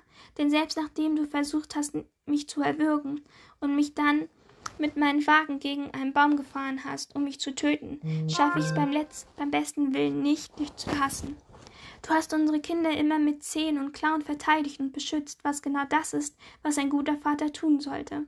Selbst wenn es bedeutet, dass dieser Vater sich gezwungen sieht, die Mutter seiner Kinder auszuschalten, weil er glaubt, dass sie für sie zur Bedrohung geworden ist. Ich weiß, dass du der festen Überzeugung bist, dass ich ultimativ eine Gefahr für Crew darstellte. Und obwohl ich diesen Gedanken kaum ertrage, erfüllt mich das Wissen, wie sehr du ihn liebst, gleichzeitig auch mit Kraft und Zuversicht. Sollten Crew und ich schaffen, hier rauszukommen, werde ich dich, werde ich dich eines Tages anrufen und dir sagen, wo du diesen Brief findest. Ich hoffe, dass du ihn liest und dann in der Lage sein wirst, mir zu vergeben. Ich hoffe, dass du dann in der Lage sein wirst, dir selbst zu vergeben. Ich nehme dir das, was du mir angetan hast, nicht übel. Du warst mir so lange ein perfekter Ehemann, dass du nicht mehr sein konntest, und du warst der beste Vater der Welt. Daran gibt es keinen Zweifel. Ich liebe dich, sogar jetzt noch. Verity. Kapitel 25 Der Brief gleitet mir aus den Fingern und fällt zu Boden. Ich umklare meinen Bauch, durch den ein scharfer Schmerz schießt. Sie hat es nicht getan. Ich will nichts von dem glauben, was ich da eben gelesen habe. Ich will glauben, dass Verity grausam war und verdient hat, was, was sie ihr angetan haben. Aber ich weiß nicht, ob es so ist. Oh Gott. Und wenn es stimmt, wenn es stimmt, dass diese Frau erst nach einer, nacheinander ihre Töchter verloren hat, dass dann ihr Mann versucht hat, sie umzubringen und wir sie und wir sie zuletzt getötet haben. Ich beuge mich vor und starre so entsetzt auf den Brief, als wäre er eine Wache, eine Waffe mit dem Potenzial, das Leben, das ich mir mit Jeremy aufgebaut habe, zu zerstören. Durch meinen Kopf wirbeln so viele Gedanken, dass ich mir die Finger gegen die wummernden Schläfen presse. Jeremy wusste von dem Jeremy wusste von dem Manuskript. Hatte er es wirklich längst gelesen, als ich es ihm gegeben habe? Hat er mich angelogen? Nein, gelogen hat er nicht. Er hat zu seinem Zeitpunkt behauptet, dass er nichts davon wusste. Wenn ich jetzt daran zurückdenke, erinnere ich mich sogar an seine genauen Worte. Er sagte, wo hast du das gefunden? Das alles ist zu viel, um zu verdauen. Ich kann das, was Verity hier geschrieben hat, das, was angeblich und wirklich passiert ist, nicht so schnell verarbeiten. Ich starre so lange auf den Brief, dass ich fast vergesse, wo ich bin, und dass Jeremy und Crew unten sind und wahrscheinlich jeden Moment nach mir suchen werden. Ich bücke mich und hebe die heruntergefallenen Seiten vom Boden auf. Das Messer und das Foto lege ich wieder in das Loch zurück und drücke die Planken mit den und drücke die Planke an ihren Platz. Anschließend gehe ich mit dem Brief ins Bad und schließe die Tür hinter mir ab. Ich hocke mich vor die Toilettenschüssel und reiße das Papier in kleine Fetzen, die ich ans Becken werfe. Die Stücke, auf denen Jeremys Name steht, zerknülle ich, stecke sie mir in den Mund und schlucke sie hinunter. Ich will sicher gehen, dass auf keinen Fall jemals mit dem in Verbindung gebracht werden kann. Jeremy würde sich niemals verzeihen, niemals, wenn er herausfinden würde, dass der Inhalt des Manuskripts nicht der Realität entsprach. Dass Verity Harper in Wirklichkeit nie etwas angetan hat, würde er das nicht überleben. Er würde die Wahrheit, dass er seine unschuldige Frau getötet hat, nicht überleben. Würde nicht überleben, dass wir sie getötet haben, falls es denn die Wahrheit ist. Lowen? Ich werfe die letzten Papierfetzen in die, in die Toilette und drücke zur Sicherheit zweimal auf die Spülung. Als Jeremy an der Tür klopft, bist du okay? fragt er. Ich gehe zum Waschbecken, drehe den Wasserhahn auf und atme tief durch, damit meine Stimme nicht zittert. Ja, ich wasche mir die Hände und trinke dann einen Schluck Wasser, weil meine Kehle wie ausgetrocknet ist. Ich betrachte mich im Spiegel und sehe die Angst in meinen Augen. Schieße die Lider und versuche alles wegzudrängen, alles, was passiert ist jede einzelne Erinnerung an alles Schreckliche, was ich im Laufe der letzten 32 Jahre erlebt habe. Die Nacht, in der ich draußen auf der Brüstung stand. Den Tag, an dem ich sah, wie der Kopf eines Mannes unter dem Reifen eines Lieferwagens zerquetscht wurde. Den Tag, an dem ich das Manuskript gefunden habe. Den Abend, an dem ich Verity auf den Treppenabsatz stehen sah. Die Nacht, in der sie starb. Ich dränge das alles weg, schlucke es herunter, so wie ich die Fetzen des Briefes heruntergeschluckt habe. Ich atme aus und öffne, dann öffne ich die Tür und lächle Jeremy an. Er streicht mir über die Haare. Alles gut? Ich schlucke meine Angst hinunter, schlucke, schlucke meine Schuldgefühle, meine Traurigkeit, zwinge mich dazu zu nicken. Alles in Ordnung, ja. Jeremy lächelt. In Ordnung. Lass uns, sagt er leise und verschränkt seine Finger mit meinem. Dann lass uns hier abhauen und nie, und nie mehr wiederkommen. Er hält meine Hand, während wir durchs Haus gehen, und lässt sie erst los, als er die Wagentür öffnet und mir in den Jeep hilft. Als wir wegfahren, sehe ich das Haus im Rückspiegel kleiner werden, bis es schließlich hinter der Biegung verschwindet. Jeremy beugt sich zu mir und streichelt mir meinen Bauch. Nur noch zehn Wochen. Seine Augen strahlen voller Vorfreude. Ein Strahlen, von dem ich weiß, dass ich es trotz der Finsternis, durch die er gehen musste, darin entzünden konnte. Ich habe Licht in seine Dunkelheit gebracht und werde sicherstellen, dass er sich nie wieder in den Schatten seiner Vergangenheit verliert. Er wird niemals erfahren, was ich weiß. Dafür werde ich sorgen. Ich weiß dieses Geheimnis mit ins Grab nehmen, damit Jeremy es nicht tun muss. Ich weiß ja selbst nicht, was ich glauben soll. Warum sollte ich ihn Warum sollte ich ihn dieselbe quälende Ungewissheit stürzen? Verity konnte diesen Brief geschrieben haben, um sich reinzuwaschen. Vielleicht war er nur eine vielleicht war er nur ein weiterer Trick, um Verwirrung zu stiften und alle Beteiligten zu manipulieren. Vielleicht, wenn es wahr sein sollte, dass Jeremy den Autounfall inszeniert hat, kann ich ihm das kann, kann ich ihm das nicht wirklich vorwerfen. Er hat geglaubt, Verity hätte seine Tochter getötet. Ich kann ihm noch nicht einmal übel nehmen, dass er sie zuletzt, als er das, als er erkannt hat, erkannte, dass sie ihm ihren hilflosen Zustand die ganze Zeit über nur vorgespielt hatte, tatsächlich umgebracht hat. Jeder andere Vater hätte in seiner Situation dasselbe getan hätte dasselbe tun müssen. Wir beide war, haben aus tiefstem Herzen geglaubt, dass die Crew gefährlich werden könnte, uns gefährlich werden könnte. Ganz egal, wie man es dreht und wendet, es gibt nur eins, das sicher ist. Verity war eine Meisterin im Verdrehen der Wahrheit. Die Frage, die bleibt es nur, welche Wahrheit ist die, die sie verdreht hat. Leute, es ist vorbei. Also es kommt jetzt noch die Danksagen, aber ich glaube, die werde ich jetzt ohne euch lesen. Ähm ich bin ehrlich, so ganz weiß ich jetzt auch nicht, was ich glauben soll, aber ich finde es halt komisch. So Verity hätte immer noch in dem Moment, als ähm, als Jeremy und Lowen ähm, sich drüber unterhalten haben, wie sie sie jetzt am besten umbringen, hätte sie immer noch sagen können, dass es nicht echt war, wisst ihr? Und nachdem, wie sie das geschrieben hat, diese Autobiografie, kann ich mir halt ziemlich gut vorstellen, dass sie das halt extra geschrieben hat, weil welcher Mensch, welcher Mensch kann das, kann das von seinen eigenen Kindern schreiben? So wisst ihr? So sich das auszudenken, und das einfach so zu schreiben ist auch schon ein bisschen krank. Aber so, das geht noch. Aber das über seine eigenen Kinder zu schreiben, selbst wenn sie sich's ausgedacht hat, finde ich extrem krank. Also dann hatte sie trotzdem irgendwas. Und selbst als Schriftstellerin, das ist, das ist krank, sowas über seine eigenen Kinder zu schreiben. Ähm, und ja, ich glaube, sie hatte dann dieses Messer in dem Boden, falls Jeremy ihr nochmal etwas antun sollte, dass sie sich dann halt wehren könnte, glaube ich.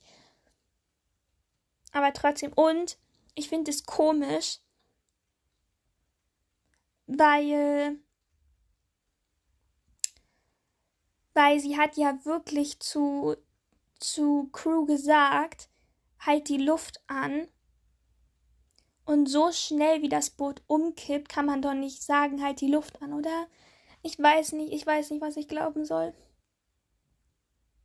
Könnt mir jetzt ja gerne schreiben. Also ich bin gespannt, Wally, äh, wie du das siehst. Aber ich weiß nicht. Also ich, ich muss sagen, ich finde Jeremy auch nicht ganz koscher. Aber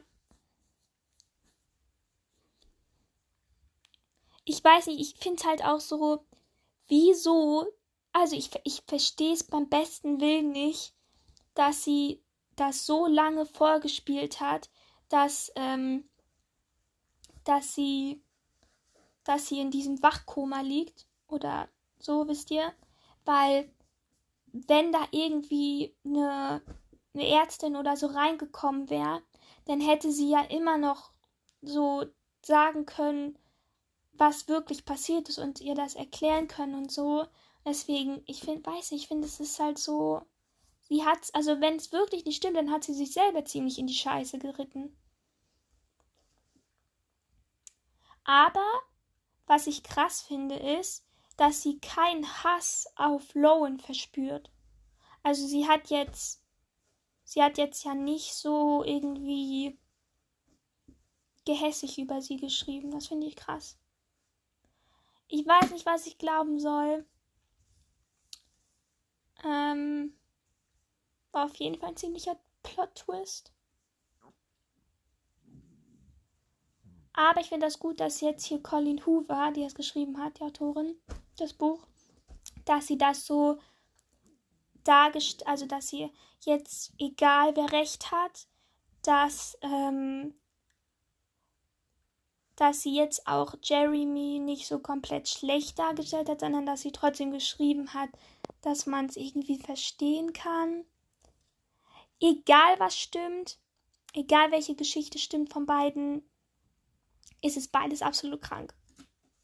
Auch von Jeremy. Einfach nur krank.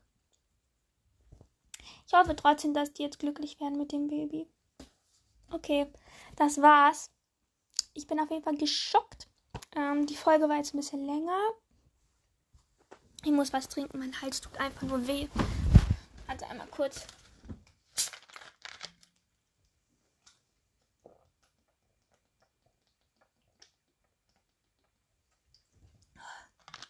Wirklich, mein Hals tut einfach nur weh. Boah, ich glaube, ich darf jetzt erstmal für eine Stunde oder so nicht reden. Ähm, ja, also ich fand das Buch richtig krass. Ich fand das auch richtig gut geschrieben. Ich glaube, das wird mich jetzt auch noch ein bisschen weit länger beschäftigen. Ich bin auf jeden Fall einfach nur schock. Ähm, ja. Crazy. Crazy, crazy, crazy.